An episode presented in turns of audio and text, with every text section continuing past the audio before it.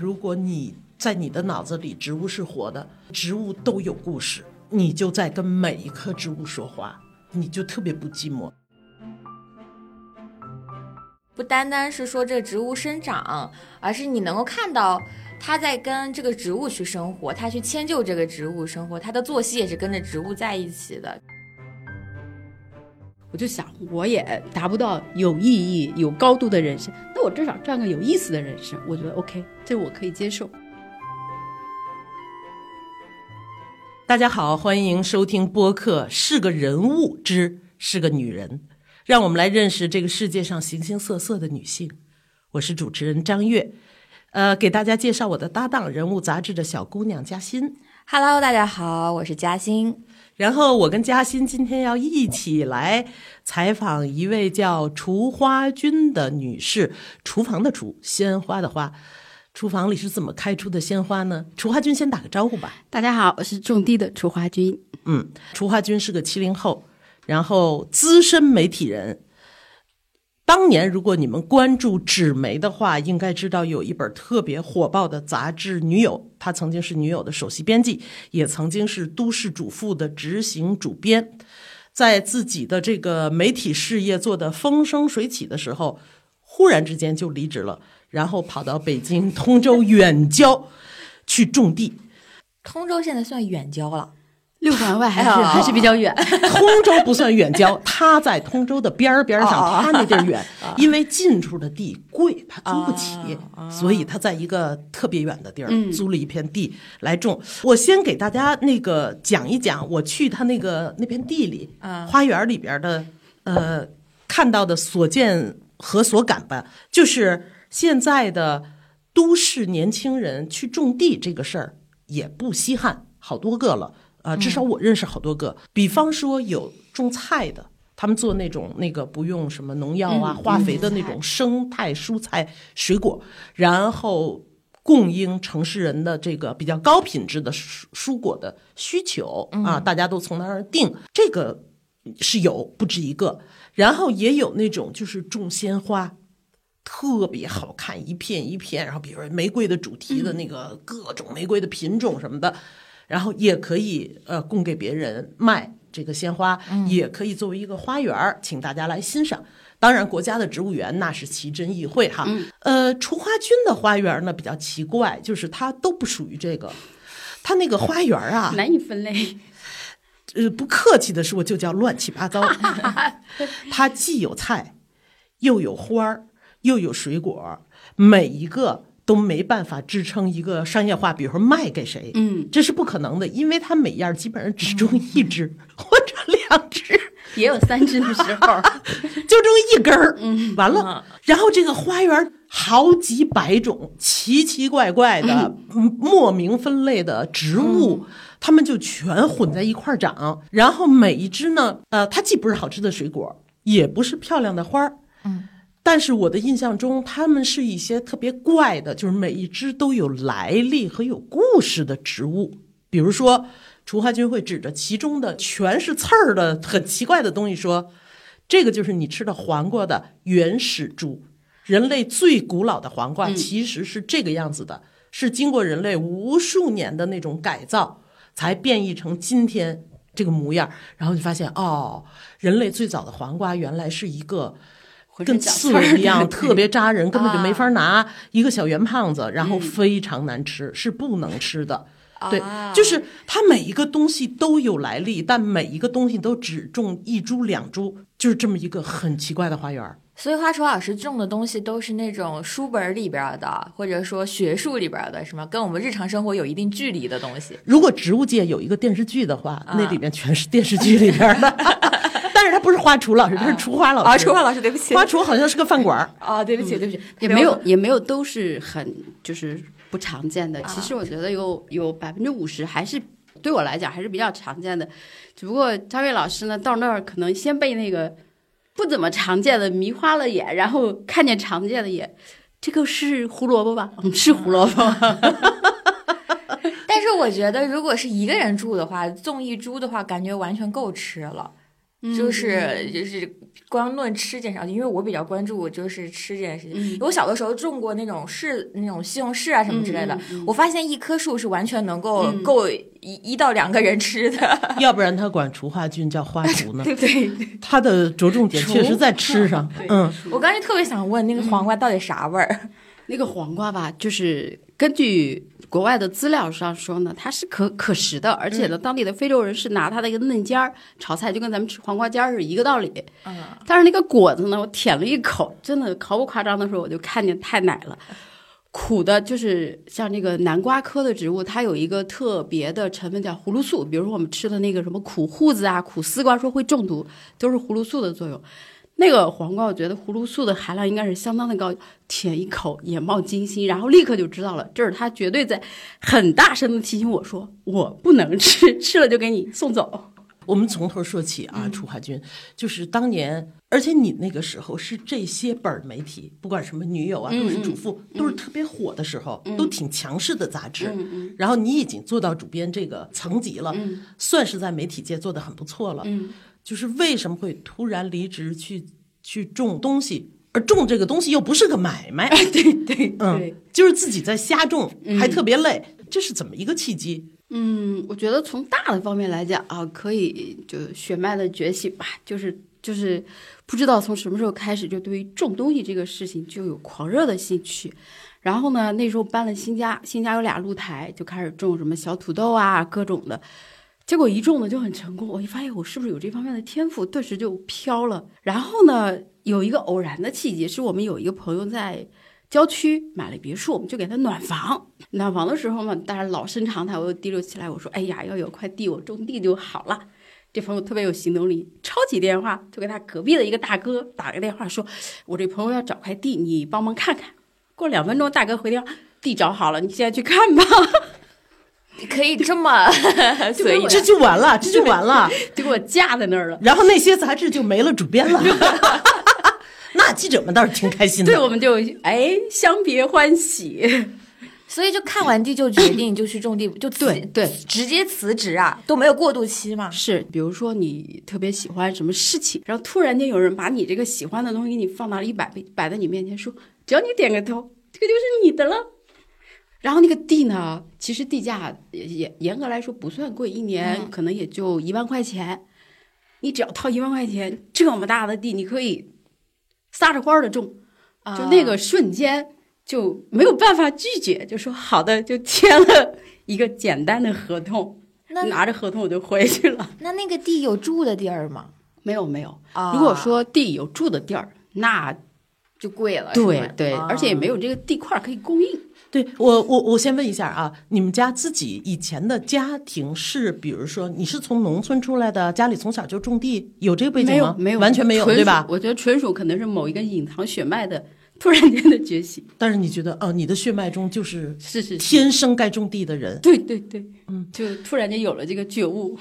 但是总总总会有一个犹豫，比如说啊，我是在我在国贸这上班，呃，我当年是在这附近买的一个房，嗯。在职业上能走到今天这个位置不容易，买下这套房也不容易啊，基基本上一辈子的心血。忽然之间就跑到远郊，班儿不上了，钱不挣了，种块地，种个地吃什么？然后住哪儿去？我市区这房怎么办？就所有这些事都不考虑吗？嗯，我觉得这跟个人性格有关系。那我就讲一个我怎么样从其他行业转到媒体的小故事，我觉得你就能理解了。我那时候在上海工作。然后在上海一个很有前途的刚建的这种技术移动公司做采购，做工作还是很那我先问一下，你大学学什么的呀？工商管理。哦，对，做采购。然后那时候混论坛，论坛有个朋友跟我说：“哎，我觉得你是很适合做媒体，你不考虑一下？”我当时就说：“哎，好，我考虑一下。”过了两天跟我说：“哎，我们刚好女友杂志在北京想招一个编辑，你来不来？”来。然后那个主编就到上海去，我们在瑞金宾馆喝了个茶，他面试了我一下，说：“好，你来吧。”我就把那工作辞了，把所有的行李就打包，通过中铁快运发到了北京。然后到了北京，我比那个快递早到一天。然后我去找了个房，然后去把那个行李接到我的房里。然后我就开始在北京媒体生活。哦，你每次的职业转折、人生转折都是这种一个没影儿的事儿，然后就当机立断了，是吗？是是，就在那个刚好在那个节点上，有人就出来噌的一下把你就推下山了，然后你就呜就滑下去了。就是你本身对原本的生活也没有什么疲惫或者厌倦的时候，没有，我只是完全突然来了一个新的刺激，就会说那我就去试一试，就会去试。对，我觉得做媒体很，我觉得做媒体是一个非常好的工作，而且我会感觉到说我每天都可以见到不同新的人，接触到一些非常有趣的东西，包括说我种地之后，我也没有放弃我的媒体的撰稿工作或者是其他的一些工作，但是有更好玩的。在这个节点上更吸引我的事情出现了，我考虑一下，大概权衡一下，说这事儿能做，种三年地，什么也收不着，我会不会饿死？不会饿死，好去吧，就这样。但是你都不考虑，比如说，哎呀，我都在上海安了家了，忽然之间我就搬北京去了，北京一个人不认识，住哪儿怎么生活不知道，北京好不容易安了家了，忽然之间去农村了，农村一个人不认识，以后怎么生活不知道，这些不考虑吗？或者说另外一个考虑啊，呃。在大公司做采购，嗯，是比做不知道什么乱七八糟的媒体挣钱多的。做不知道乱七八糟的什么媒体，是比去种种东西还卖不了挣钱多的。种东西还卖不了，是根本没有收入的。对这些，其实，在不同的节点上肯定是有考虑，但是当时的就是说考虑的点会不一样。比如在上海到北京，纯粹是因为我在论坛上被媒体的朋友们忽悠的。你当时混哪个论坛呀？我当时混西祠胡同。西祠胡同有一批北京有一批文艺青年，我在。做采购的那个工厂的办公室里，吭哧吭哧写采购计划的时候，三点钟，他们说今儿天气好，我们去后海喝咖啡吧。一帮人就眼看着他们从论坛上在线二十一人，就变成了在线两人，那十九个人喝咖啡去了。我在这儿羡慕的眼泪都要流下来了。这种未知，而且那时候年纪很轻嘛，就这种这种未知的对新奇生活、有趣生活的向往，就把我嗖的一下就拉过去了。到了三十多岁，说去种地的时候，其实是。可能考虑的会更稳，就像张悦老师说的，说我会考虑到说，哎，我这个收入其实还蛮高的，我放弃了可不可惜？种地挣不着钱，我要是穷死了怎么办？也会有一个大概的权衡。还是刚才说的，就是说三年之内没有收入，饿不饿的死？饿不死，饿不死就去吧。这个是你在签了合同之后想的，还是签合同之前想？之后，之后就签完合同了再再想。对，完全是往回那那那这也不是在想，你这是属于找我。不不，我当时是想，反正就一年一万块钱，不行，我这一万块钱，对吧？我你就当买个包了。对对对，我就当逼我自己一把。其实人有时候，我觉得脑子里像有两个人在打架，一个人说你这么干不对，另外人说去你的，啪啪就把那个给扇没了。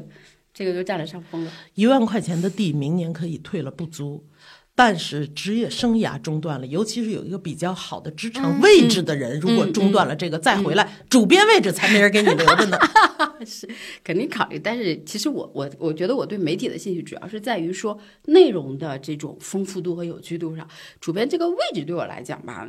嗯，其实做主编那个时候压力也很大，因为广告各方面其实压力还是蛮大的。乐趣主要来自于内容的制作方面。我离开了这个位置，我还是可以做内容制作，所以觉得说 OK 没有问题。嗯嗯，就是我不当主编了，我依然可以做采访，是我依然可以写文章，我依然可以读文章，这些不妨碍。对对，啊嗯，所以其实你的核心主导就是有趣的事儿。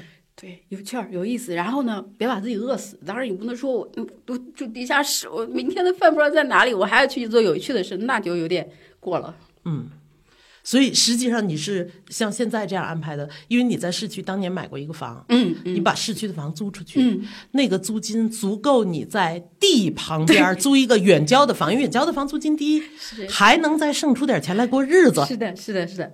就是呃，我现在把房子租出去的租金可以 cover 我现在房子的租金，还有地的租金。然后如果说，比如说我想再弄点什么其他的，那我自己再去挣钱。但是这个压力就比什么都没有要好一点。自己再去挣钱，指的是呃，如果人家哪个杂志社昔日的老朋友和同行们忙不过来了，需要采访个人写个稿，对，我就接一个活儿替人家去采访写个稿。是，而且我因为干过这个嘛，就是说。跟我合作的编辑对我觉得最觉得我最好的一点是什么？如果说他们今天哎，我今天有事来不了，你帮我盯一下场子哈，从接嘉宾、安排嘉宾、看片儿、选片儿，最后把嘉宾送走，我可以临时上岗没问题。嗯，你以前是甲方，你知道吗？是你给其他的记者和编辑布置工作，你去采谁，你去写什么。然后现在你变成了一个乙方，而且还是一个乙方的临时工，就等着哪哪地儿忙不过来，发给你点零碎的活儿，没问题。所以我很想好奇的是，咱是大概什么时候决定做的这个决定？就是开始种地这件事。二零一二年的时候开始疯狂的发现，说我对种地这个事儿的执念越来越深了。然后二零一三年的春天，我记得清清楚楚的，就是大米，我那个朋友他搬家是四月份，嗯，我五月一号提的辞职，然后六五月底的时候就开始扑到那个地上去，呃，盖砖墙、种红薯，搞各种的种植业务了。啊，但是，一二年的时候的杂志，是不是其实也是一个比较尾声的阶段了？是是要往下走了。嗯嗯，压力也很大。就是就其实你刚才刚才嘉欣提到的说万圣节的时候你也没有办法休息，那个时候的杂志也是处在这种就是说要努力努力非常努力的去卷，然后才能够在有限的资源里挖到一勺。啊，明白。嗯，好，那你所有的兴趣就是做好玩的事儿。你去种地到现在为止种了十年了，嗯嗯，你你确定种地是特好玩吗？特别有趣，就是其实吧，我开始觉得说我是不是个没有长心的人。我在种地第三年的时候，我回想了一下，哇，越种越好玩。第七年的时候回想了一下，怎么更好玩了呢？到第十年的时候，发现我要种的东西太多了。真的喜欢种地的都市人，我见过不少，我从来没见过像你这么种的。就是没有第一，没有任何商业商业价值 或者商业目标，也没有产出，一分不挣。然后那么大的一个花园，然后每天在那里边种故事。你知道，你那儿的每个植物都有来历，都有故事，就也不对外开放。所以其实现在的种地依旧是兴趣，然后对，依旧是兴趣。就所谓的开放，就是我有朋友，比如说有月姐说，哎，来看看我的花园，就朋友过来看一看。那如果对外开放的话呢，你就会牵扯到很多需要付出额外的精力的东西。我觉得那个本来种地就已经很耗精力了，没有那么多额外的。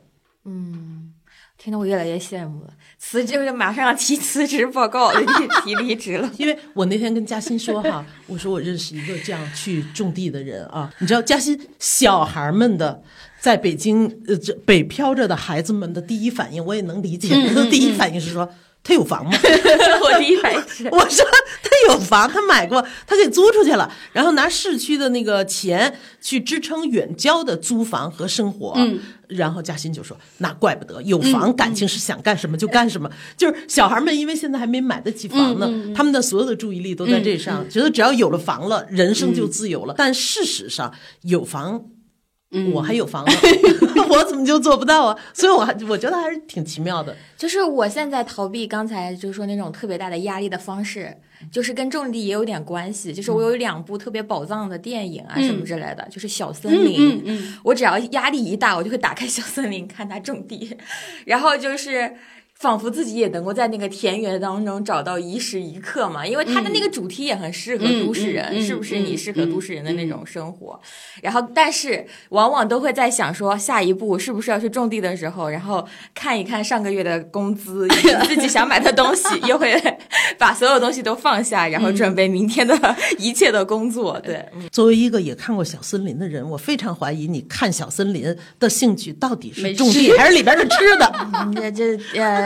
对，属实是我们都市人现在也不自己做饭，就是 感觉就是没有活在那种实那种特别实在的空间里边嘛。因为种地和做饭这两件事情给人实在是你能够感受到这个过程当中它这个东西的一直的变化，从一个番茄到变成番茄炒蛋，它中间是个非常明显的形态上就会有一个变化。包括种地也是一样，从种子然后发芽，然后到结出果子开花，你都你就感觉你时时刻刻你是跟着它，时间是非常有具象的东西在你身上流逝的，但我们现在的工作绝大多数的时候是时间在你身上流逝，你忙完了，你觉得很累，嗯，但你不知道结果是什么，啊，对，就是会有这种虚无的感觉，就是这种疲惫，其实不是体力上的，就是完全是精神状态上的，以及不知所云和不知未来的一个疲惫。亲爱的，不急，因为出花像你这么大的时候，也在挣扎着呢，也在挣扎着呢，也在每天跟广告总监打架。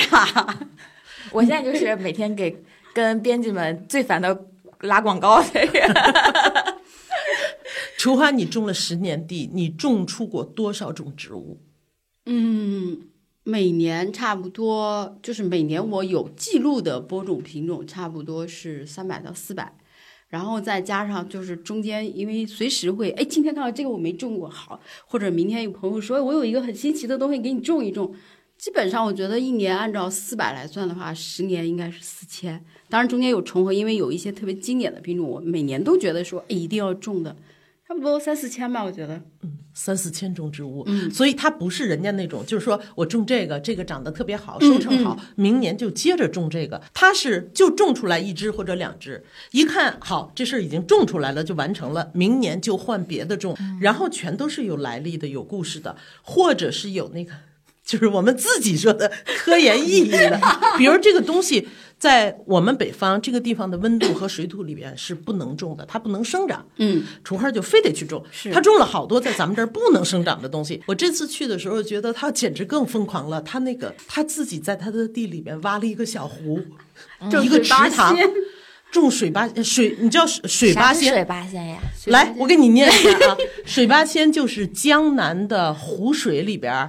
呃，长的那个八种水中的植物，水葫芦之类的是，包括茭白、水芹、茨菇、鸡头米，也叫芡实，嗯，莲藕、莼菜、菱角、荸荠，嗯，好几个都很好吃，菱角很好吃，对对对，但是吃货的关注点，但是北方长不了水八仙，啊，然后呢，他就非得要科研挑战水八仙，他在他的地里，你能想象吗？他找了一个。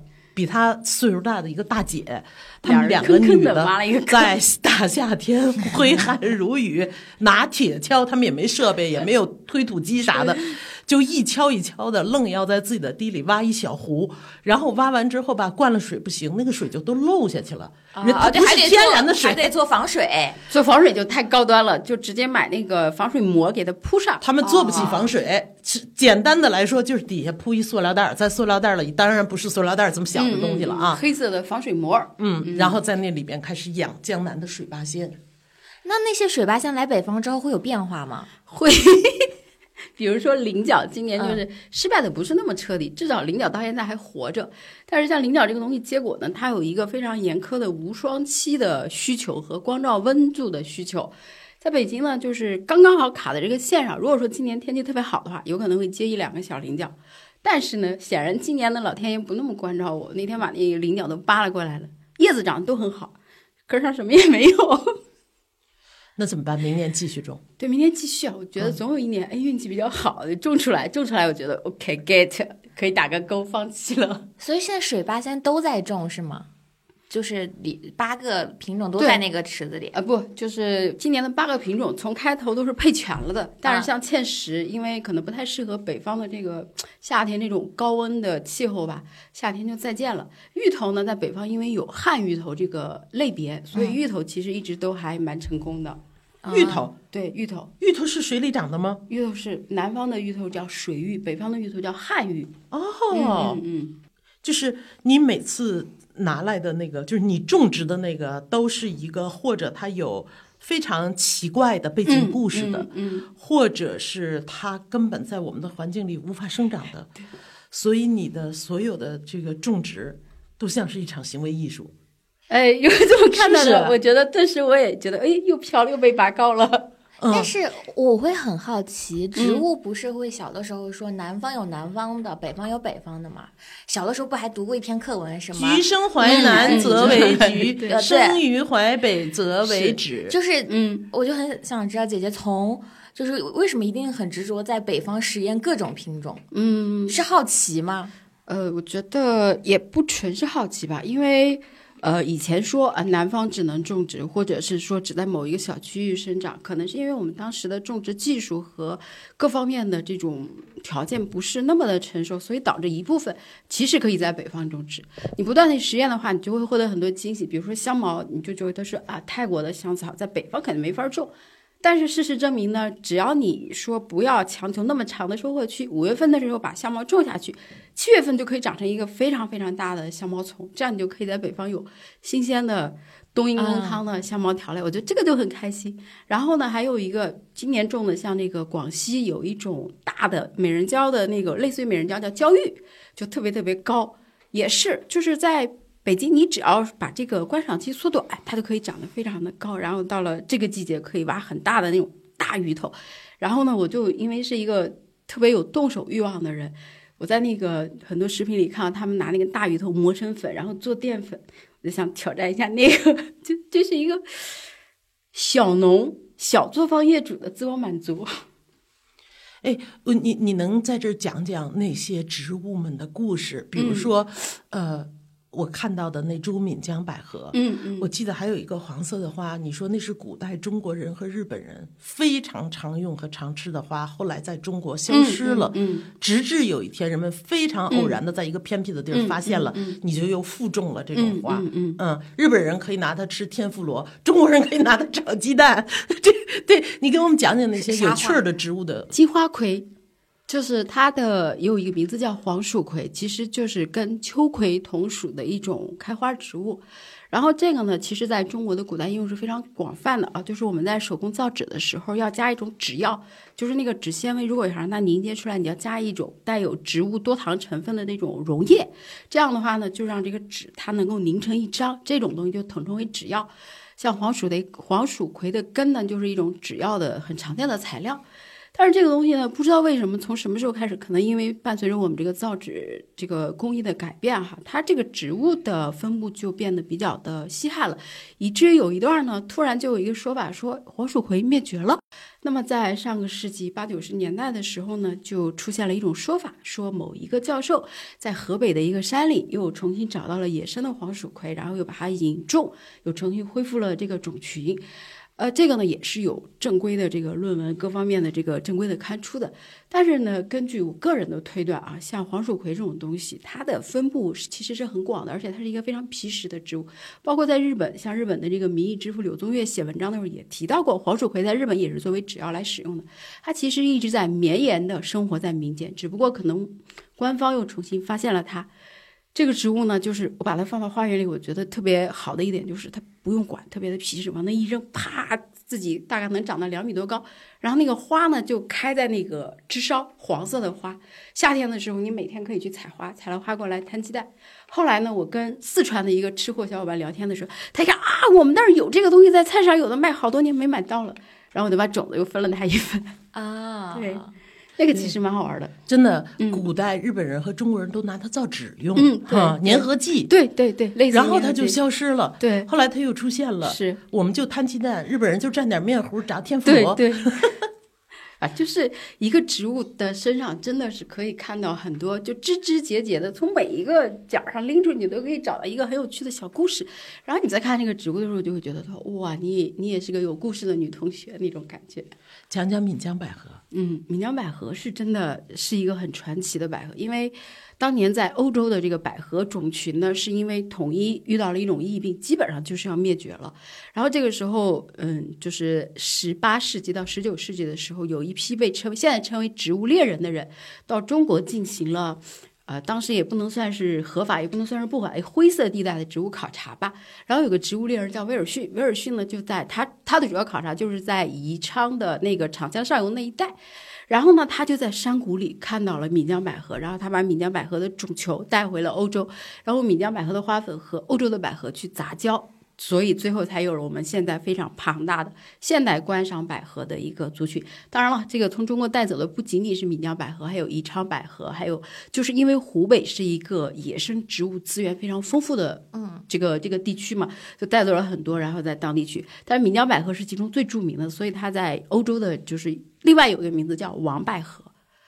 然后就是这种跟闽江百合杂交的百合，不怕当时欧洲的疫病，对对，所以百合就活下来。对，通过基因改良之后，就通过这种杂交以后，它得到了改良，它就对那个疫病疫病有抵抗。就好像香蕉，比如说前以前我们种的是另外一个香蕉，因为一种疫病，通的一下就完蛋了。后来我们就改种卡文迪许。就是现在我们主要吃到的香蕉品种卡文迪许嘛，但是现在不知道什么叫卡文迪许，就是一个香蕉的品种。但是现在也说，就是全球统一都种同一个品种的香蕉，其实风险是非常大的。只要有一个疫病感染了这个卡文迪许这个类型，它没有抵抗力，歘，全球的香蕉就会通通的 over 掉。所以现在大家也在拼命的去培育新的又好种又高产的品种，来能够说百花齐放。这样子的话呢，我们的风险就会降低。哦，这是植物安全，对对，粮食安全的一个一个说法，对吧？对。哎，那你试着去种什么乱七八糟的香蕉品种了吗？这个香蕉真的是臣妾做不到了，在北方就是使出浑身解数也不能满足香蕉的生长需求。它生长期需要特别长，对它北方的无霜期特别短，对光照和热要求非常高，已经高到比如说，比如说香茅，我们偷偷，因为它是一年就是多年生的草本植物，我们取取巧，还能蒙混个六七十分。香蕉的话，人家要求一百分，我只有三十分，我就把浑身吃奶的劲儿努出来了，还是差很远。对，对我都觉得你都种出香茅了，你知道香茅是一种泰国的一种植物哈。他那儿好多香茅，你随便拔一根回家泡在水里，就觉得喝了一碗冬阴功汤啊。但是我想知道，那个百合是需要再重新培育的吗？还是它一直都有在湖北啊？刚才一直都有，湖北有野生的原生的百合，就包括现在。其实如果说你有兴趣去重走植物猎人之路的话，你依然会在非常，比如说一个陡峭的河谷上，突然一抬头。看见百合花就很洁白的盛开在那里，也是非常惊艳的。我我们那儿就有，嗯我们那儿的，我们是湖南嘛，然后那种林区里边，就是海拔稍微高一点的地方，就会有一两株，就是那种单枝的，它是单头或者双头这样一个百合花，白色的。然后它的那香味也没有现在那个香味那么重，但它还是会有一点点。是是是，就野生的就很原生品种的就很美了。嗯，哎，我第一次听到这个词儿。比方说，出门旅行的时候，我们会去走向文艺复兴之路啊，就是人文的这种。我不知道还有植物猎人之路。有有有有，像呃云南、呃湖南、湖北，然后贵州，因为尤其是云贵那一片，因为横断山脉的存在嘛，它其实是当时在我们植物灭绝的时候提供了一小片这个。诺亚方舟一样的地方，所以在横断山脉那个区域，很多远古的植物，包括说有一些跟其他地方虽然是相同的植物，但是在这个小区域它发生了自己的进化，所以那个地方是一个植物宝库。比如说现在像现在这个季节，去云南走高黎贡山的野花之旅，然后春天的时候去新疆去看原生的郁金香，湖北、湖南那一直都是什么季节去都可以走这个植物猎人之路。嗯，哇，世界真丰富，根本不是我们知道那点景点的事儿，是不是？对对对。啊，现在其实好多这种旅游季，其实在国外做的挺好的，就是呃，比如说东南亚会有那种观鸟的那种，就是野生动物植物，但植物我是真的好像没怎么听说过。我听过说过有什么观鸟团啊什么之类的。其实有去非洲大迁徙看动物团，对非洲看动物我也去过，这这是我第一次知道。嗯嗯，植物猎人之旅，就动物那个迁徙就出圈了嘛，就属于比较大的 IP 嘛。嗯，但是呢，随着这两年，我觉得博物学大家的接受度越来越高哈，就是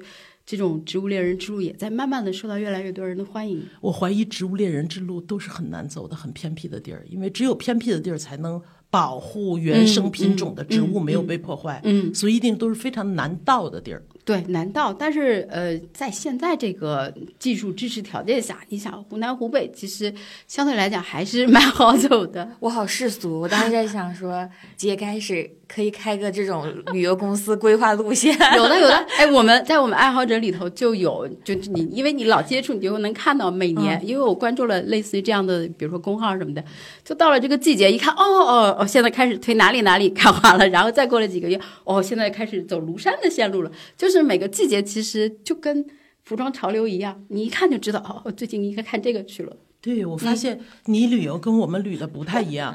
比如出国旅游哈，他永远只去一个国家，就是英国，因为英国是全世界植物学最发达的地方，永远有新品种的那个花卉蔬果。嗯，所以你你就是去英国不断的看植物是吗？对，因为我觉得就是首先英国的原因确实是。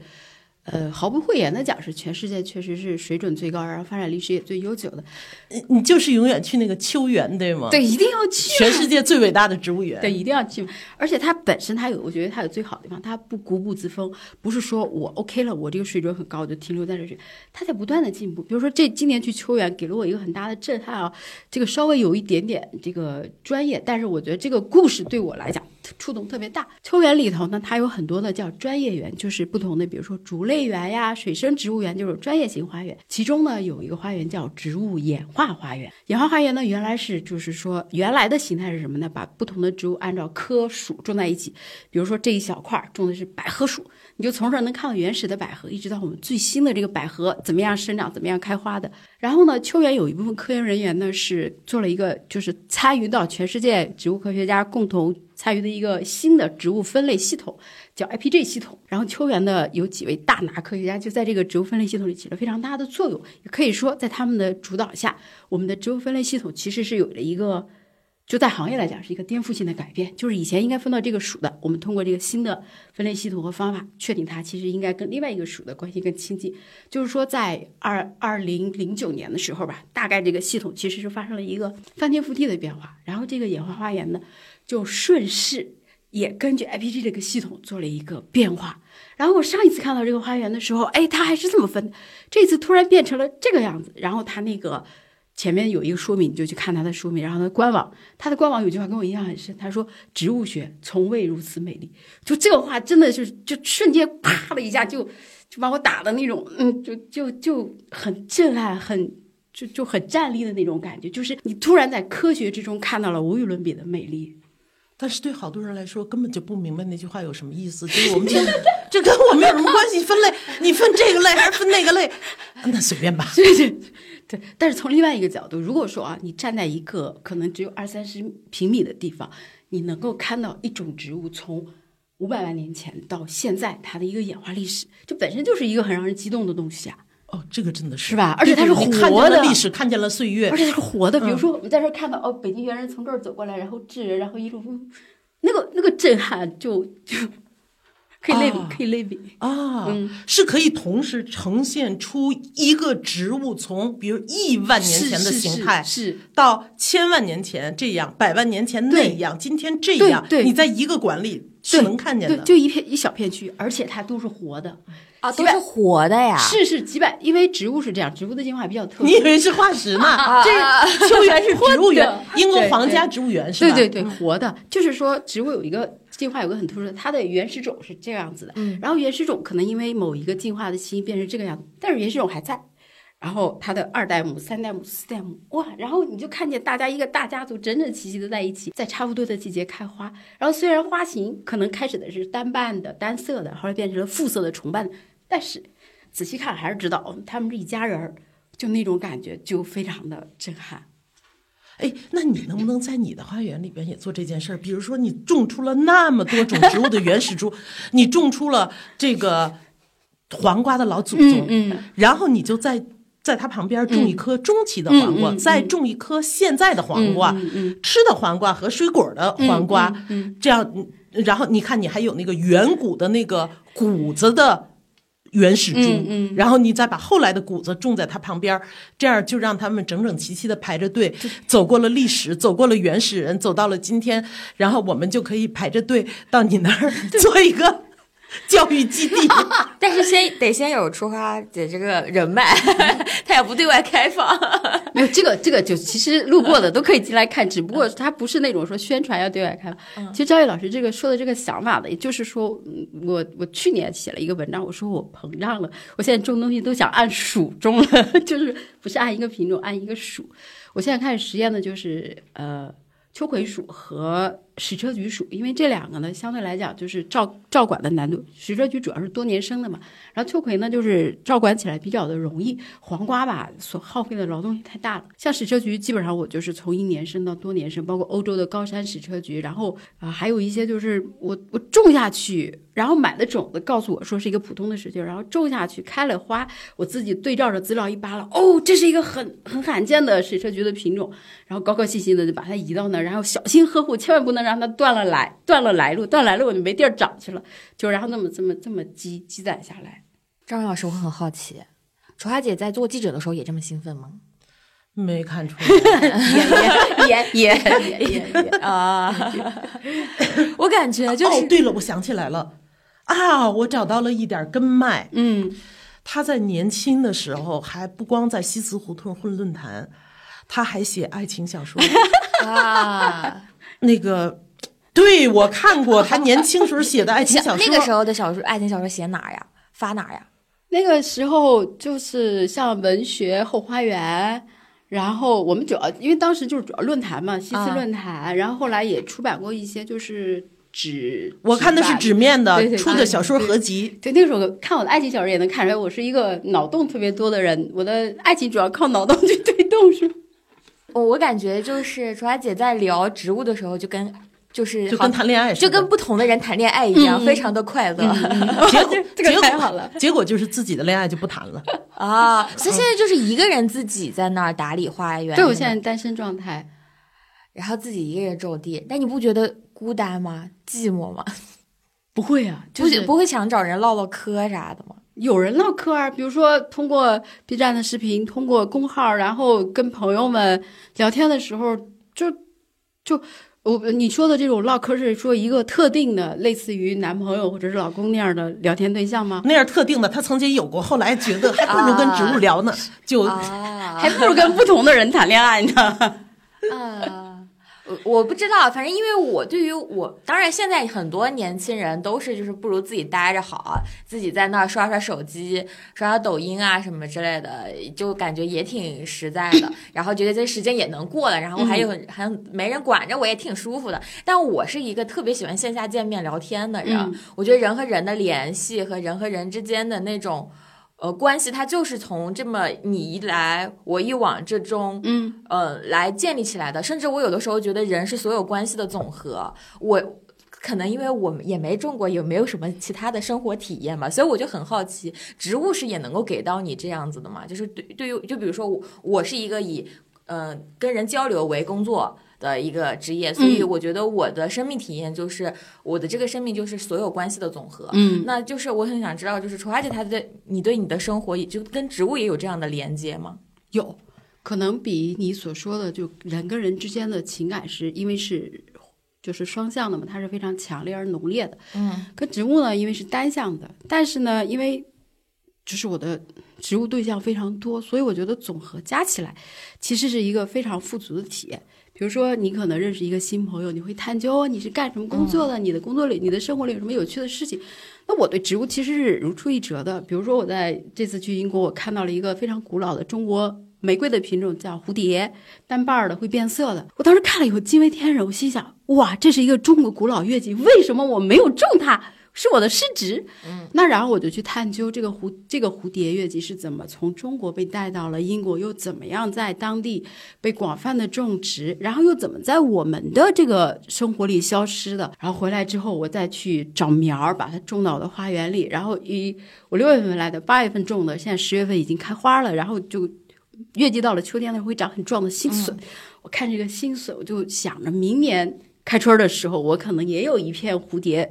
然后我觉得这个完整这样一个完整的体验历程，然后因为我是一个就是喜欢写作的人，我在用我的方式把它记录下来。然后过了可能过了两三年之后，我有很多新欢，哎，我今年种别的去了。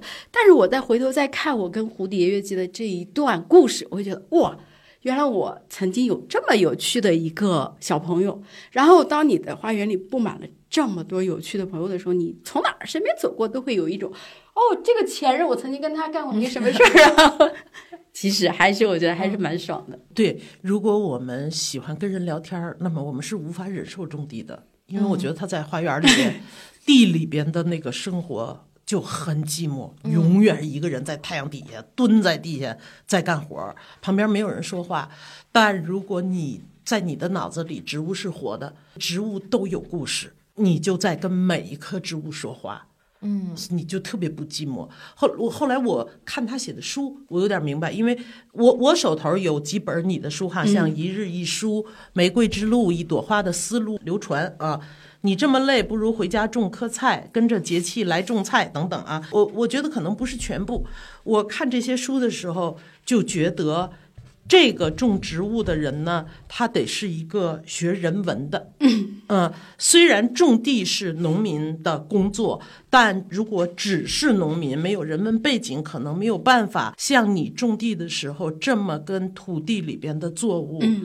对话、谈恋爱、商量事儿、学习等等。嗯比方说，你写这个这一篇叫撬动历史的，并不都是大人物。嗯，呃，从那个你从西汉时期《礼记·乐令》里边开始说到嗯那个时候的植物的生长哈，然后说到小麦在华夏文明史占据了重要地位，但其实小麦不是华夏文明嗯。土生的，嗯。它是外来的。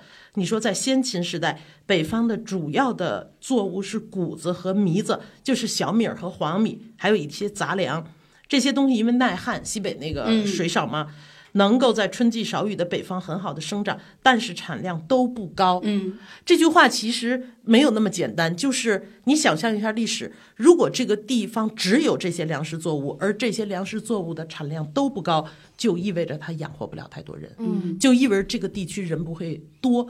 如果人不多，这个地区的这个国度就不会繁荣。嗯嗯，所以他说，当年北方是因为植物产量不高，其实不繁荣，但是原产于西亚的小麦虽然种植难度不高，但是在生长期需要足够的浇灌，在自然降雨无法满足需求的情况下，难以种植。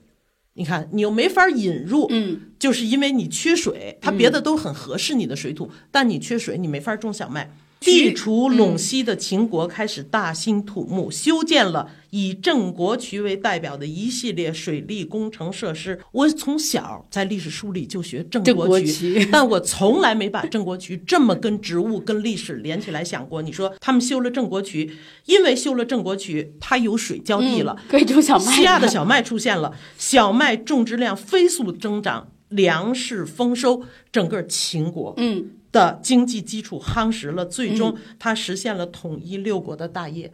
然后他说，如果那时候传到中国的不是小麦，是玉米呢？如果是稻米呢？那兴盛起来的就不是秦国，而是其他的国家。那历史就改写了改写了。就是我看到这样的小文章的时候，就是你。因为我知道你在尝试种各种小麦的不同的品种、对古老的品种哈，你在研究这个古老的品种的过程中，看见了历史的兴衰，嗯各种因缘际会，嗯嗯，它成就了今天。就是如果你要这么种地的话，确实是会觉得说自己嗯责任远大是吗？对，站得高，看得远，嗯，跟所有的历史对话，跟那个生命对话等等，嗯，就不仅获得了身体上的满足，还获得了心灵上的满足，嗯，情绪价值很高。他们提供给了我很高的情绪价值。哎，这个真的跟我们现在完全不太一样。嗯，就是我觉得人啊，肯定是需要一点价值感的。就是哪怕现在的，我觉得网上很多的评论是那种很丧的，说哎呀凑合活这个得了什么的。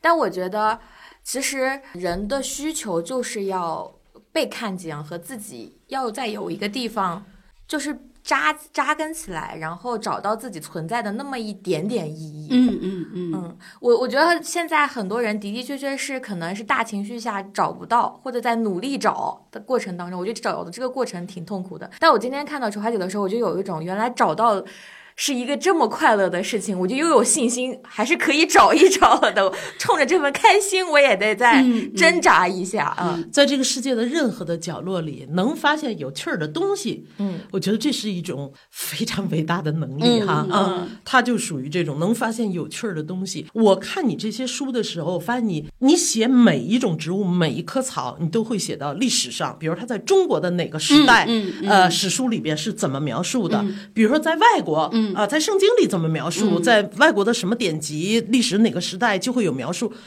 我想知道的是，因为我知道你没有学过这个专业哈，实实际上也没有这么一个专业，说历史中的植物或者植物上的历史，没有这么一个专业。就是你怎么哪儿研究来的这个？因为非常冷门儿。对这个，我觉得其实就像嘉欣说的，还是谈恋爱那个比喻。比如说，你身边出现了一个吴彦祖那样完美的男人，你就会去想办法去发掘他生活里的各种痕迹，从而了解到非常非常非常多他自己可能都不知道。哦，我还有这一面被你发现了，就是因为特别感兴趣，特别喜欢。然后呢，看着一个植物的时候，我我觉得我有一个。呃，不能叫好或者不好的习惯哈，就是这种这种风格，就这个植物，我在种它之前，我一定是对它做过非常详尽的背调的。哦，你不是说，哎，这儿有一特奇怪的种子，拿来瞎种不种？不不不不，一定要先做，即使是一个奇怪种子拿到手里，我一定要先确定这个种子是什么，然后去搜专业的资料，看看它的种植区间是怎么样的，它在历史上有什么故事？对对曾经怎么迁徙？怎么演对变？对跟人类的生活的变迁有过什么关系？对对对对就是如果说它有这样一些故事，当你把它种出来的时候，你看着这个植物，你就能仿佛想到当年在某一个世界的角落，曾经也有这样一个人，比如说那个，我看明白了，姐姐喜欢养成系 就是说，对你来说，每一颗黄瓜、每一个洋葱都是你的吴彦祖，嗯然后你可以把他的背景调查的清清楚楚。是是是就是说，这里边所有的什么中外史书记载，嗯，全是自己研究来的，并不是从哪儿学来的。对，就是因为没有这种专业的资料嘛，你就得从一些很偏门的，比如说有时候你要去追寻一个中国的，比如说车前草，那你就得去找《诗经》里的材料，或者去找一些这种文字方面的材料，然后去看它怎么从辅以变成我们现在的车前草，然后你再去看国外的材料，你发现，哎，原来有一个地区的人，他是把那个车前草的籽儿采下来做面包，说特别香，而且有这个欧米伽三的这个营养成分。哦，然后你再联想到我们《诗经》里头这个采这个东西，是不是也有类似这样的功效呢？就是就是无穷的脑洞会在这种，当你了解的资料越来越多的时候，你的脑洞会在这些资料里来回的窜，最后形成一个非常拧巴、非常扭曲的一个脑回路。当你再把这个脑回路表达出来的时候，就会觉得哇，这么好玩，这么有趣。嗯，他还在塑造吴彦祖，嗯嗯他不只是了解吴彦祖，其结果就是，呃，我看到你引用的那么多那个古代典籍什么的，嗯很多我没见到过的，而且很多古代生僻汉字我不认识，我可是学过中国古代文学的呀。我一个学吴彦祖的，我都不知道这些吴彦祖的事儿，你都是从哪儿发掘出来的？对我也是因为对吴彦祖的这一点特别感兴趣。你要换到别的领域，我一个吴彦祖都不认识。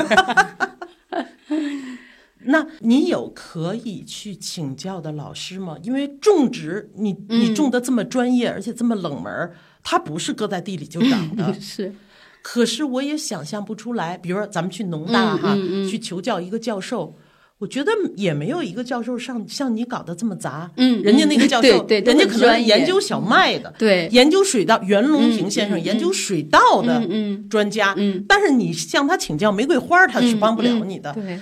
可是你什么都弄，好几千种，对你这找谁请教去啊？就是从各种渠道吧。我觉得开始的时候呢，打基础的时候，就是你可以向身边所有的人都是你老师。比如说，我曾经有一个一个劳动搭档叫老范，是一个七十多岁的山东老头儿，他种山东的常见青菜就很好。那我就跟他学非常多的这个基础的种植技巧，比如说怎么育苗，怎么移栽。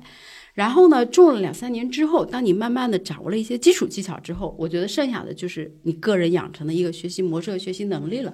然后呢，还特别感谢我的媒体工作，就是只要有人跟我说，哎，我们要采访一个做农业的，比如说，哎，培育牡丹花的张志新老师，你去不去？哦、去，开心的自带干粮就去了。然后呢，采访完这个老师之后，那跟他讨教了很多美那个牡丹和芍药的这个方面的知识之后呢，然后我就在农科所的那个院里溜达，就发现了一片甘蓝地。因为我们的那个农科院有一个特别有名的叫甘蓝院士方院士，他就是做这个中甘，就是中国甘蓝的培育特别有名。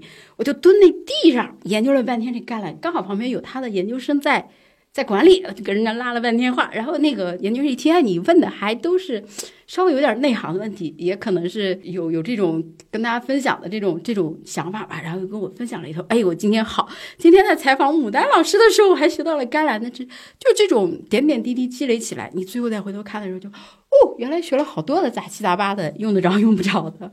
嗯哎，你刚才提到了老范哈，我想起来，那个老范是一个，就是一个老大爷，嗯，农民老大爷，嗯。种地种了一辈子啊，嗯然后他就跟这个范大爷嗯。学种地。后来呢，范大爷就把他的这个园子当成了自己的地儿，嗯。在这儿种自己喜欢。对。他们俩竞相在那片地里种他们自己喜欢的，然后除花呢，专门种那种跟历史人文 对。有关的、有各种变迁的那个特别高级文化人的植物。老范大爷 就喜欢那个特别热烈、看着特别鲜艳的东西，比方说在花园的迎门处 种了一片大红大黄的鸡冠花，这个。鸡冠花是很热烈的，也很好。对但是按照文人情趣呢，显得非对他特别不地位不高，对。然后出花的所有的朋友一进那花园就都很烦，说的怎么能在迎门处种一片这玩意儿，多俗气啊！然后出花说的老范种的，对，他喜欢，他喜欢，那就让他种。我我我觉得这个特别好，就是在你在种地，在跟生命对话的过程中，你也学会了。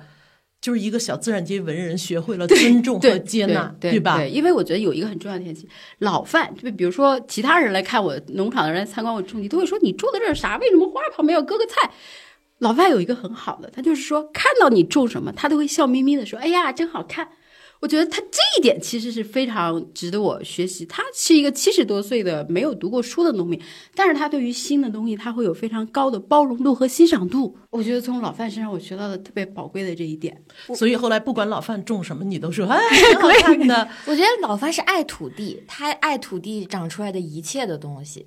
对，我觉得老范是一个，就是这么多劳动搭档中，老范给我印象最深，就是因为我们虽然，呃，背景啊什么都不一样，但是在对于种地这件事情上，哎，我们有一个非常微妙的一个共通的地方。嗯嗯，而且我我小的时候去农村，的确，这个农村的正儿八经的农民会非常喜欢非常鲜艳的花。嗯，就我记得，就是我爷爷会后来回到农村之后，他也会在家门前就是开那种特别大朵的，反正好像是红薯一样的东西种下去，然后大丽花，啊、就带类似于那种特别大、特别鲜艳，然后或者。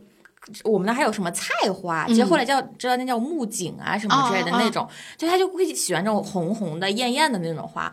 然后其实你走进你走进那个他的那个木房子里边，其实你如果这木房子就住住久了，它会变黑嘛，然后所有东西它就会变得灰灰的、暗暗的。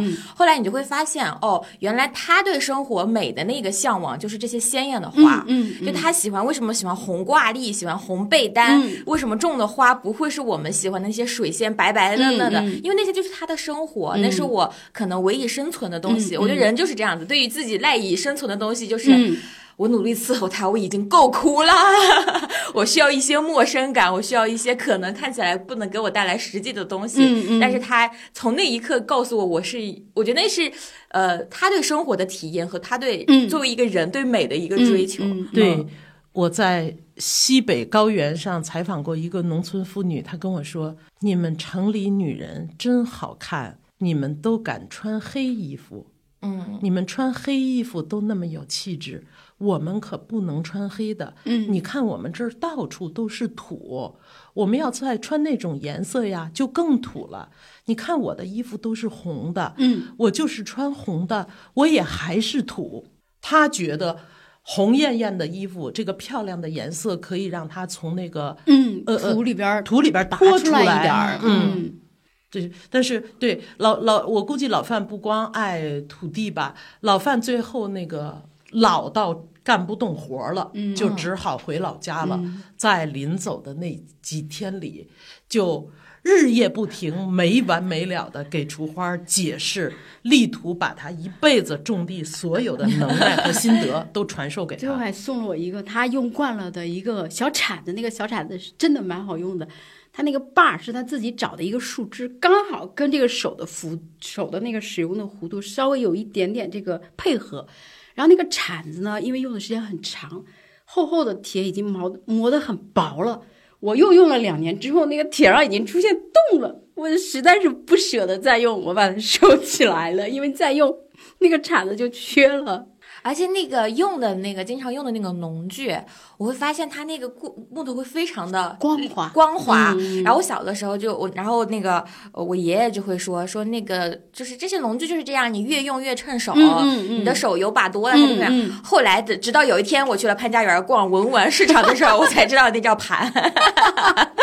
就是，呃呃，可能是包浆了对，包浆了。我说城市人对那个就是对 城市人可能就是要盘核桃啊，然后来呈现这些盘点农具对，可能农民的盘就是盘他的农具。对，因为就就比如说在我们农场里头，每一个工人都有自己的专属的铁锹，别人呢，因为就像鞋一样，他穿长了，他跟他那个脚的磨的弧度是完美的，他用了别人的锹拿在手上是不对劲的。嗯嗯，对，所以任何一个领域，如果你深入进去，你就会体会到百般滋味哈。嗯你看你，嗯你就在一个别人都不认识的植物里，嗯你就看见了历史的演变，然后看到人类生活的不断的变迁，在植物身上的表达。嗯然后我看你写的这些植物的书，比如我看到你其中写一篇，写的是野菊他乡酒。嗯你说野菊有一个约定俗成的称呼叫菊花脑，嗯它的种名儿特别长的那个外文我也嗯记不下来，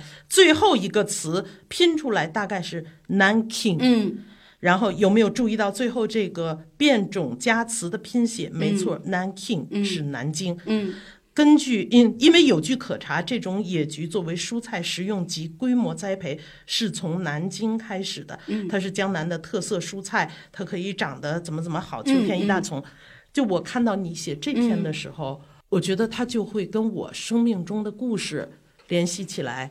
我有一个南京的同事，我们组的编导，一个女孩儿。然后呢，她以前老跟我们念叨说，你们北方的菜真的太单调了。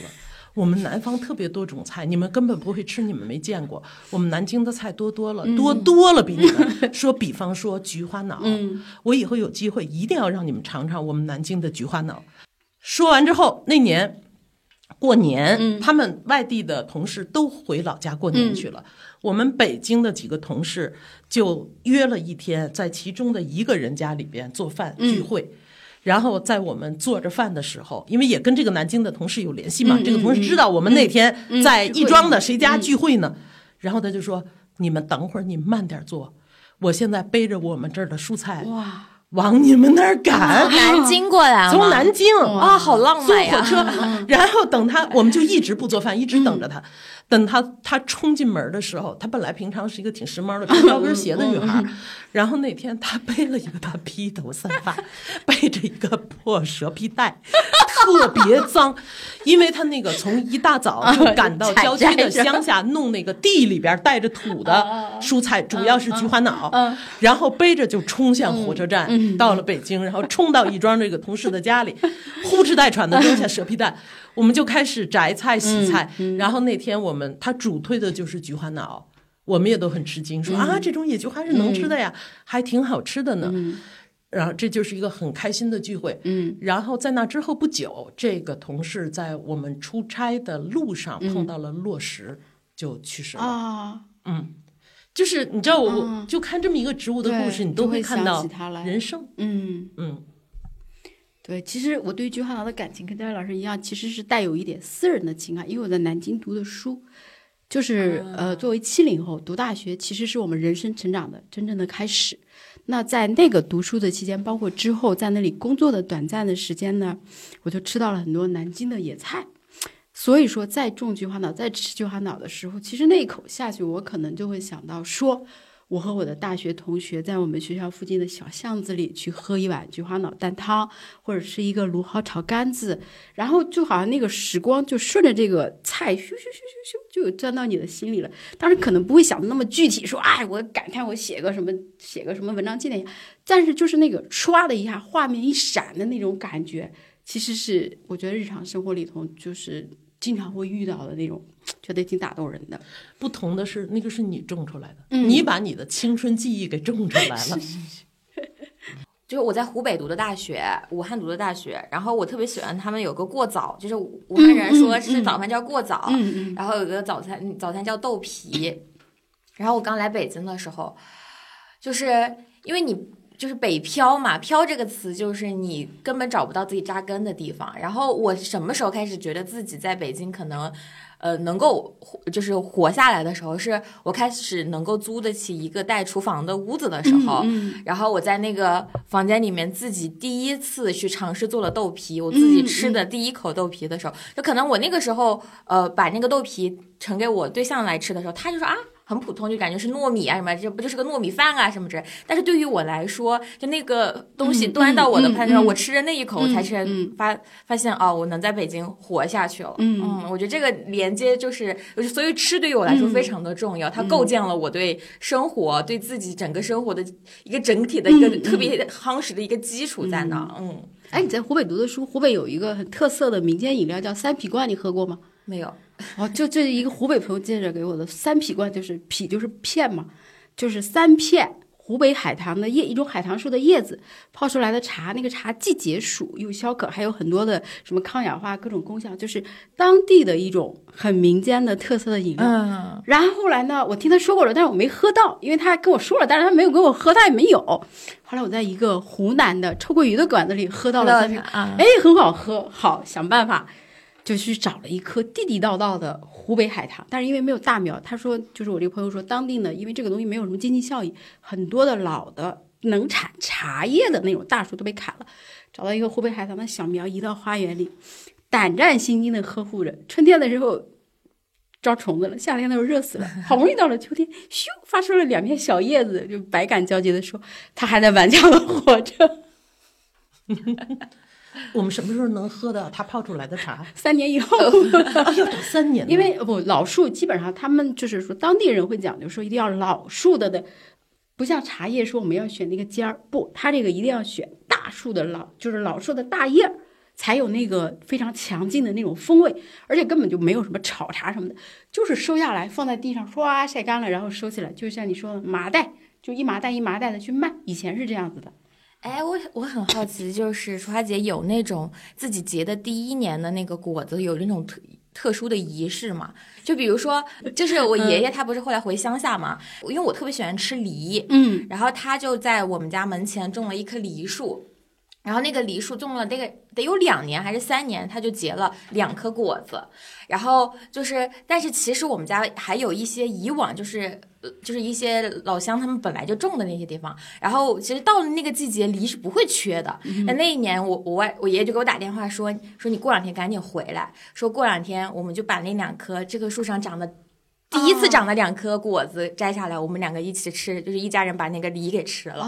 就我印象特别深，就是我等我回到家的时候，嗯就是那个筐里边都是那些乡下的亲戚送来的那个梨，然后我的爷爷拿了一个盘儿，把那两个梨，就是那两个梨尤其的大，可能是因为那棵树上就长了那两个梨，就比别人大很多，然后摆在那儿，就等着我回去去吃。我到现在都还记得，就是那个第一年长出来的那种，我爷爷整个人的那种喜悦和那个仪式，就是我们一家人围在那儿在那切，因为我们有 我爷爷奶奶还有弟弟四个人，要好多分两分要分那两个梨，要每个人都得吃上一口。我爷爷说，就是种出来的东西，全家人都是吃上以后，但是大家就是家家都有，嗯对，嗯人人都有，嗯。嗯，就我自己种的，好像因为种的比较太多多了啊对对，这仪式办不过来，有点儿。它主要是这 仪式，它每年是几百种，十年是几千种，关键是又独自一人对啊，但是烧香磕头什么的 也显得人丁单薄了些。但是他说的，嘉欣说的这个，我其实在我父母身上是有感受的。我们家院子里呢是种了一棵猕猴桃，那个猕猴桃也是个搞笑的，猕猴桃是雌雄异株，就是你单种一棵雄树或者单种一棵雌树都是不结果的。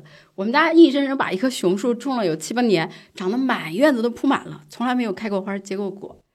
那个时候我还没有开始，还没有开始爱上园艺，不然我早就发现这件事。就相当于你们家只养了一个男孩子，把他养的又高又大，天天想让他产下一个小 小孙子，但没给他娶媳妇儿。这个猕猴桃就官称迷公公。啊，后来终于发现这个问题，然后我二哥就去学了这个猕猴桃嫁接的手艺，然后硬生生的给这猕猴桃嫁接了得有七八个品种的枝条，因为猕猴桃是可以一种嫁接的嘛。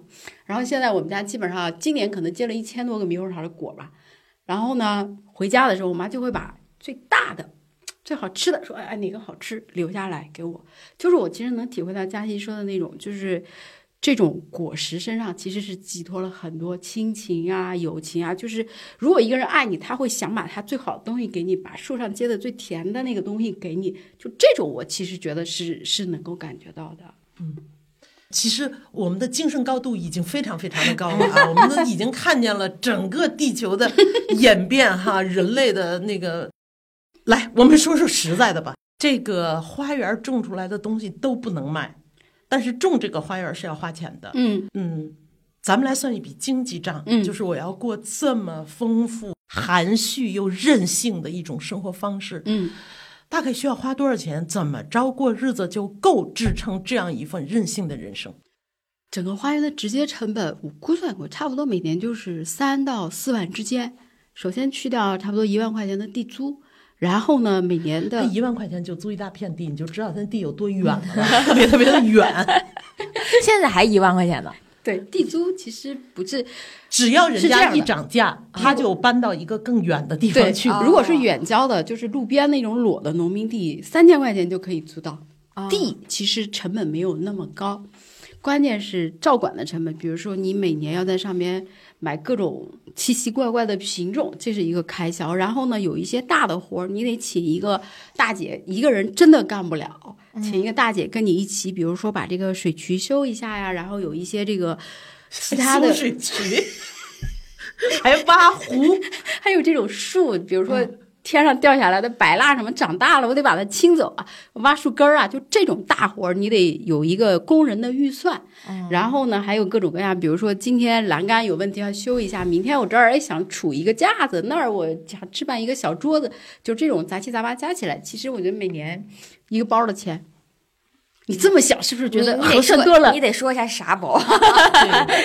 对，因为我们买的都是一千块钱一 哦领，一个大牌包包的钱，嗯，嗯，所以就是十万以内吧，是吗？不三到四万，哦，三三到四万，对，哦哦哦嗯，三到四万是这个的，还有得你自己的生活开销，你就自己还房得租啊房，什么哦之类的。就是一年个人的什么房租、水电，就是加在一起，不算这种就是正常开支以外的，就是基础的开支，我觉得一年十万块钱是可以可以 cover 下来的，那就是一年得十五万是吗？差不多差不多。啊。嗯，然后你把你市区那套房子租出去，嗯可以赚到一些钱，对但是肯定不够一年十五万的这个数吧？差不多了，差不多差不多了。嗯，呃，那也得备一点别的钱呀。对，所以我还在工作呀，我我也在工作，有在工作你。做乙方，哪个杂志社要有个活儿，对你就帮人采访杂志社的、公关公司的，包括说有一些之前合作过的，可能就是自己有工作室的，接一些呃，比如说影视项目的宣传呀，呃，某些这个，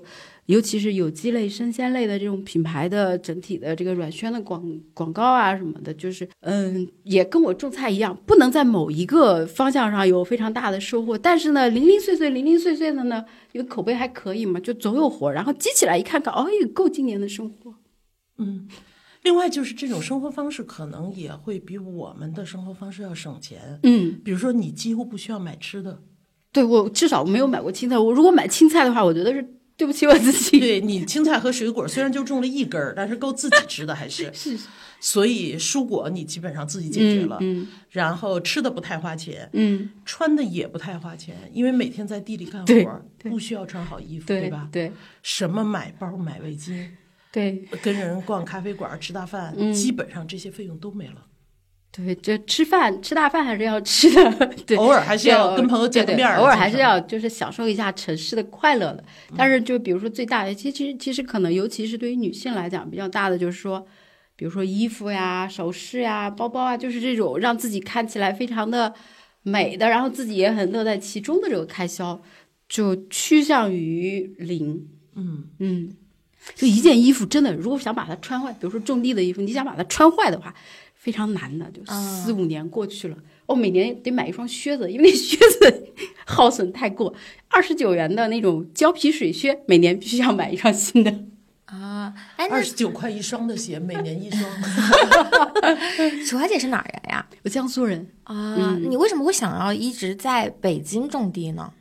嗯，因为是就是还是现实的原因，我得挣点钱。做媒体工作，如果在不在北京的话，你说我回到我到哪儿接那么多活儿去？对对，啊回到一个与世隔绝的地方是是可能开销会省一点，但是我也没有了来源，这样一进一出，可能反而会更窘迫。啊，那你有过任何抗风险？就比如说，因为其实大家现在，呃，最担心的是嗯我看不到未来，所以我想找一个铁饭碗，嗯是因为比如说一旦这。人生当中可能出现一些意外的时候，我可能还有我生大病的，生大病怎么办？嗯老了干不动了怎么办？接不着零敲碎打的活儿怎么办？嗯嗯这些可以拆解。就是首先呢，我们这个江苏人呢都比较的怂，比较的稳妥起见，所以呢，你要买一个保险。就是在你在你职业还在正常工作的时候就已经买好了这个保险，然后呢，接不着活儿怎么办？这个问题我也想到，就是说，其实中间有两三年吧，就是在呃传统的媒体和自媒体衔接最最混乱的那两年，我其实是有有过非常大的这个担忧。我是一个传体传统媒体写作者，我适应不了新媒体怎么办？那个时候其实是蛮焦虑的。但是呢，慢慢的会发现说，哦，原来新媒体的内层逻辑和传统的媒体并没有发生翻天覆地的变化，它只是说有一个更新，有一个升级。那我就去学习，我我不会剪视频，我可以去学，我也可以，对吧？也也能把视频剪起来。就是说，经过了这个初期的学习之后，就觉得不害怕了。我甚至可以想到说，等到我七十岁的时候，我满头白发，我还如果那个时候还有视频的话，我还拍花园的视频，我给自己起一个中国最老的 花园，对吧？我就是其实会想到说，哦，这些当他当你足够了解之后，他好像不太会成为风险，就不会很担忧了。如果说还有新的担忧，那我就想办法，嗯，有没有渠道去解决？如果说我想尽了所有办法都不能解决，那就说明这是我们大家共同的问题。比如说单身的养老，那我有时候也会想，我单身养老怎么办？但是我问了身边的朋友，没有一个人有完美的解决方案。那那就大家天塌下来的时候，大家共同伸手去挡吧。我不怀疑，在这方面生活安排、经济安排方面，江苏人和浙江人应该是全中国最会安排的。他们都安排不好，咱们就更安排不好了。嗯嗯。嗯嗯，你每天的生活是什么样的？比如几点起，几点干活，几点怎么着？这个分季节，比较典型的就是春夏季节。春夏季节呢，因为嗯，就是夏天那个紫外线嘛，在地里确实是晒的，都不是说是说晒黑或者怎么样的问题，那纯粹就是一个直接的这个物理伤害了。所以春天、夏天我会起得很早，差不多可能早上五六点钟去地里干个两个小时的活儿。然后就回家一天的正常的，比如说今天要如果有案头工作，你就有个三四个小时的案头工作，然后剩下的时间就就可以自由自在的，你看点资料也行，去去看个展览也行。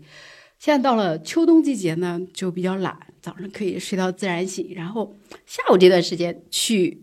地里玩是最好，因为那个时候一天的气温也上来了十几二十度，秋风小秋风吹着，哎，舒舒服服的。下午在那儿混个两三个小时，然后晚上回来看资料。整个的这个日程呢，就是会随着季节的变化，在尽量的，就是能够顺应自然的要求和寻找个人的惬意的生活之间，找到一个曲线平衡。哎，说实话，我真的觉得地里的活特别累，就是要不然你就哈着腰。要不然你就蹲着，对，真是待不住。就是你能十年每天一蹲一哈腰趴地里几个小时几个小时的，就咱不说精神享受，就说体力上的挑战，你不觉得这个很难吗？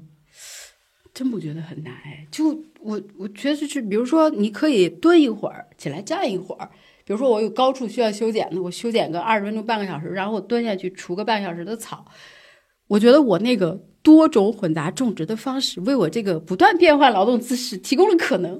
我要是种了一大片的白菜，那我确实会出现，我就我得蹲着除这么多的草。但是我只有这小片是矮的，我蹲十分钟、二十分钟我就解决了，然后再站起来，哎，那树梢上有花，我再站个十分钟、二十分钟就够那花。我明白了，你一会儿爬树。一会儿钻洞，对对，一会儿在平地上，不断的变换姿势，没没有适应的过程吗？有有有，开始的就是我我其实有一本书，就是你这么累不如回家种个菜哈，其实是讲到了我刚开始适应的时候发生了很多啼笑皆非的故事。就是开始的时候我根本不知道这个东西应该怎么种，那个东西应该放在哪儿，嗯，所以呢，就是呃，比如我我提到我种红薯那。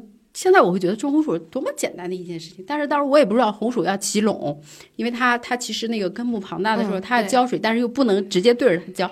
我全把红薯种在平地上了，然后花了三十块钱买的专业的那个红薯种苗，然后到了秋天的时候收出了大概有七八个比手指头稍微大一点的树。因为它没地儿长了，是吗？对，因为那个首先那个土地呢，就是第一年的生地嘛，我没有进行过深翻，我就开始种了。什么叫深翻？就是把地从比如说有三四十公分的地，然后用机器整个的给它犁一遍。那个生地就是说，经常有人在这走来走去，是一片野地啊。对，那个地已经踩板了，然后植物呢在里边根系是发育不好的啊，就因为它不够蓬松，是对对对对，就好像我们那个。被子一样，比如说这个被子你已经在身下铺了四五年了，它就已经硬了板了，所以要弹棉花把那被子弹松一点，没弹直接就进去了，然后那个根系就发育不好，发育不好那就 就没有收获。但是到第二年、第三年我就反应过来了，哪片地要种的时候不行，我就人工吭哧吭哧的给它翻出来，翻出来以后然后再种，就有很多教训。为什么我也很认真的在阳台上种？你什么都种不出来，我也认真的按照人家教我的，是一天浇一次水，是三天浇一次水，怎么都做了，羊粪袋也买了，这但就是种不出来。为什么你种什么奇奇怪怪的东西都能种出来呢？这个我觉得有点玄学。我我我我听过一句话，我觉得这句话虽然说不是那么科学，但是呢，他说的非常对。他说种植是人和大自然的合作，就是人占了一部分，大自然占了更大的一部分。比如说我在露天的花园里种，我大概确定说这种植物是可以适应露天的这个区域的全光照的气候，只要把它往那一埋，浇一次水，然后剩下的其实可能要做的工作就非常的少，因为它放在了合适的地方，它就自己蹭蹭蹭蹭就长了。但是在家里种花，我也碰到过这个问题，比如说薄荷扔在我们那儿就是除都除不干净的野草，但是盆栽薄荷。包括我自己在内，我身边就没有人成功的把盆栽薄荷养过一年的。薄荷 再见。罗勒，我们作我作为一个馋的人，我种的那个草啊花啊都是可吃的。对，薄荷、罗勒、迷迭香、百里香，人家都说这是特别好长的东西，我从来都种不出来。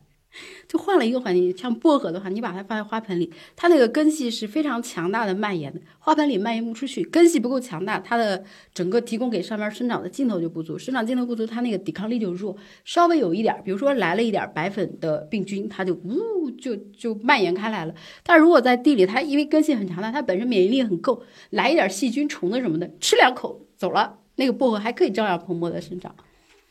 所以适合阳台有种的有哪些东西啊？嗯，其实像百里香、鼠尾草，就是我们能够在图片上看到的欧洲的红陶盆里种的香草，相对来讲，在国内的阳台上还是可以种植的。啊，嗯，就是说，但是呢，香草的话，哈，像迷迭香、鼠鼠尾草和百里香还是可以在阳台上种的。其他的像比如说紫苏啊、薄荷啊、艾草啊这些就不要考虑了。蔬菜呢？蔬菜的话，像阳台上，如果能保证南阳台光照的话，就种点小萝卜、生菜，然后一些就是可以在小苗时候吃的沙拉菜，这些都是可以的。但是尽量建议你不要讨，不要去挑战什么黄瓜呀、西红柿啊、茄子呀。那如果没有相当的绿手指的话，就是就就是失败嘛。可能种小型的西红柿会收那么十来个，但是你想种出那种。我们小时候常吃那种田园的大的沙的西红柿，我觉得基本上就不太现实。嗯，哎，我问问，你有安全感吗？我有。呃，为什么呢？因为我觉得大家特别欠缺的两点，一个是人生乐趣，一个是安全感。你肯定找到乐趣了，这是毫无疑问的。你的安全感从何而来呢？因为因为有套房。我跟你说，就这个北漂小孩儿，永远的执着就是有没有房。他认为只要这人买过房子，他就可以得到了人生全部的自由和快乐。但等你有了房，你就会知道那不是。就是我们经常会就是那个有很多人跟我们说裸辞，我们裸辞第一反应是你家哪儿的啊？北京的。家几套房？我说啊，几套房？我说嗯，好的。嗯，我们就会，我们就打住这个问题，就不会再问他这个更多的。那你就是爱咋咋吧。嗯，我又想起，因此我想起我的一个同事，嗯，不管讨论任何问题，到最后他忽然话题一转，归结为那感情是你没有北京户口，我又没有，然后这就聊不下去了。对你，你其实你过的是一个挺另类的、挺边缘化的生活方式。你你的乐趣我都听出来了，那简直是包含着包含着这个地球浩瀚的历史和人类的文化。安全感从何而来呢？安全感，我觉得你拆解嘛，比如说钱上的安全感，刚才也也都分享过了。我的支出不是很高，我的收入呢有一个基本的保障，那 OK，那一进一出之间，每年我还可以存点小钱。那我觉得说，首先财务方面我就不是很焦虑了，然后呢，就是身体健康，我每天都很认真的去劳动，然后晒充足的太阳，每年定期给自己安排体检。我对自己要求是健康的劳动到八十岁，然后可能在将来的某一天，就在我的花园里，就像日本的那个老奶奶一样，在我的花园里巡过一遍之后，就坐在长椅上，就跟这个世界说再见了。这是身体健康。然后人际交往呢，就是虽然我是一个单身的状态，但是首先我身边有很多就是在各个领域都很能聊得来的朋友，比如说跟张悦老师聊天，然后阿冷啊，然后就是最近老带我去看石窟的这个小孙老师，就是他们在他们有自己的很精彩的生活，当我能跟他们的精彩的生活稍微挂上一点钩的时候，我觉得哇，我的人际交往其实虽然朋友不是很多，但是每个朋友都能带给我很多的乐趣，这个方面也没有什么焦虑。那我觉得。其他就是都是小问题。你的朋友都跟你差不多。刚才他提到那个阿冷，我也认识那个女孩。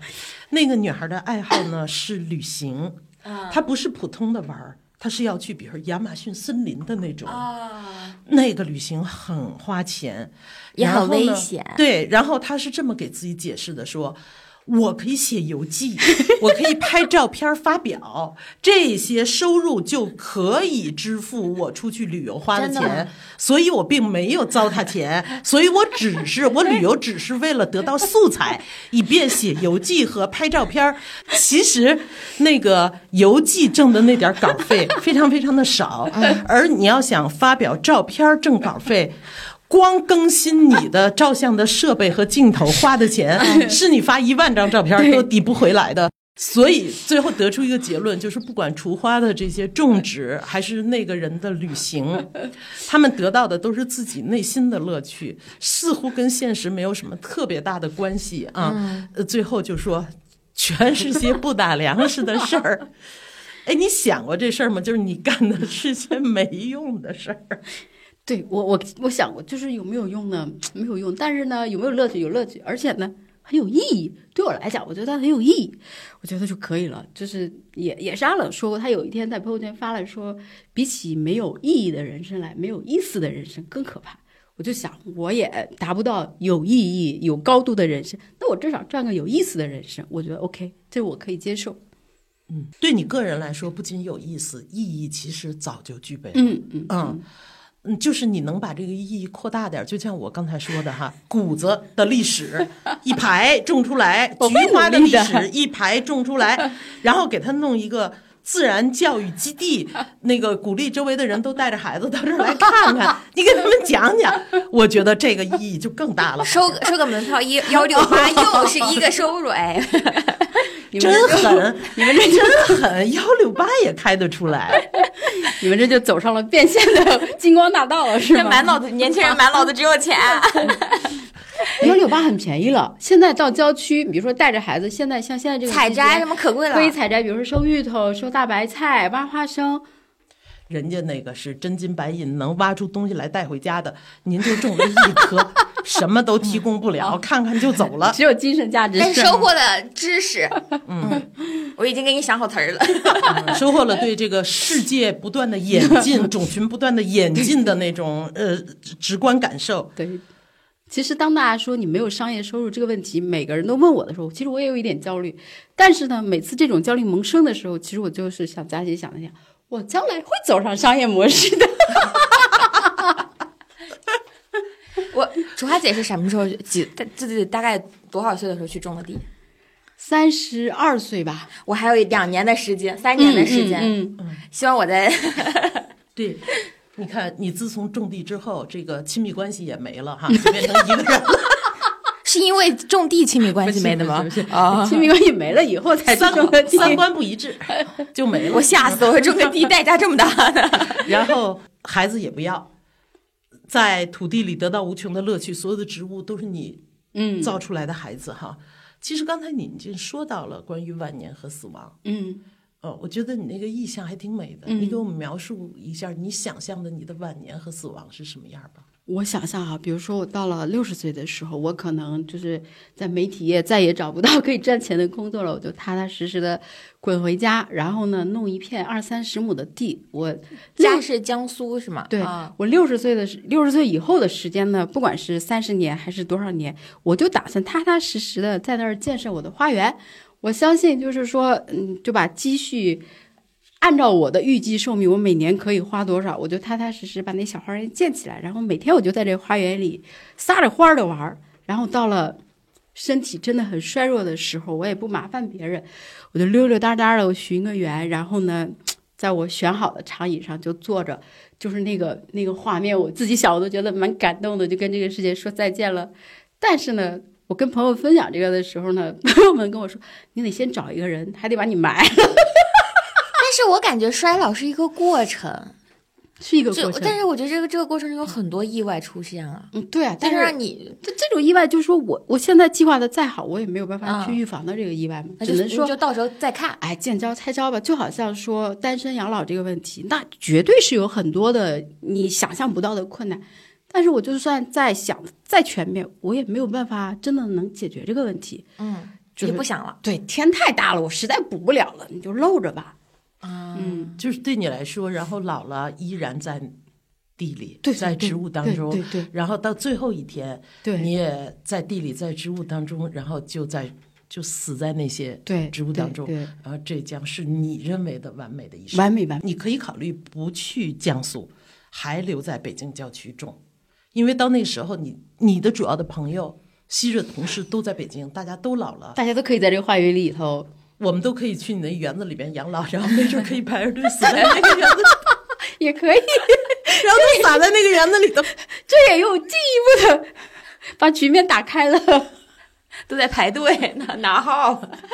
对，因为就现在不是有很多就是所谓的说朋友们扎堆养老嘛？其实我觉得我是应该应该是一个大家很愿意跟我一起扎堆养老的对象，对吧？首先我会农业劳动，我可以给大家 种，还会做吃的，对，给大家种有机的蔬菜，这是一个很稀缺的技能。嗯。对，如果你看他的书，他其实把每一种菜，不光这种菜的历史讲了，然后这种菜怎么吃、怎么做、怎么凉拌、怎么油炸，都都写了。我觉得就是我看卓雅姐的书的时候，我我印象特别深的是你们去捡桃花，嗯我感觉是你们把别人不要的春天捡回去了，然后再捡回到城市里边儿，就是把那些在那个地方大家都。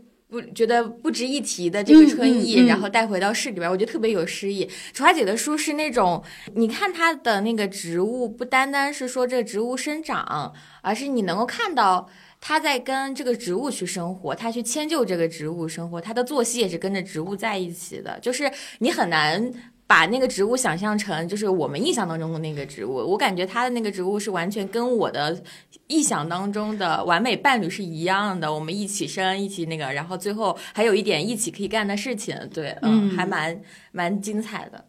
所以我想把这期节目叫“做无用之事，前有涯之声”。嗯谁说无用呢？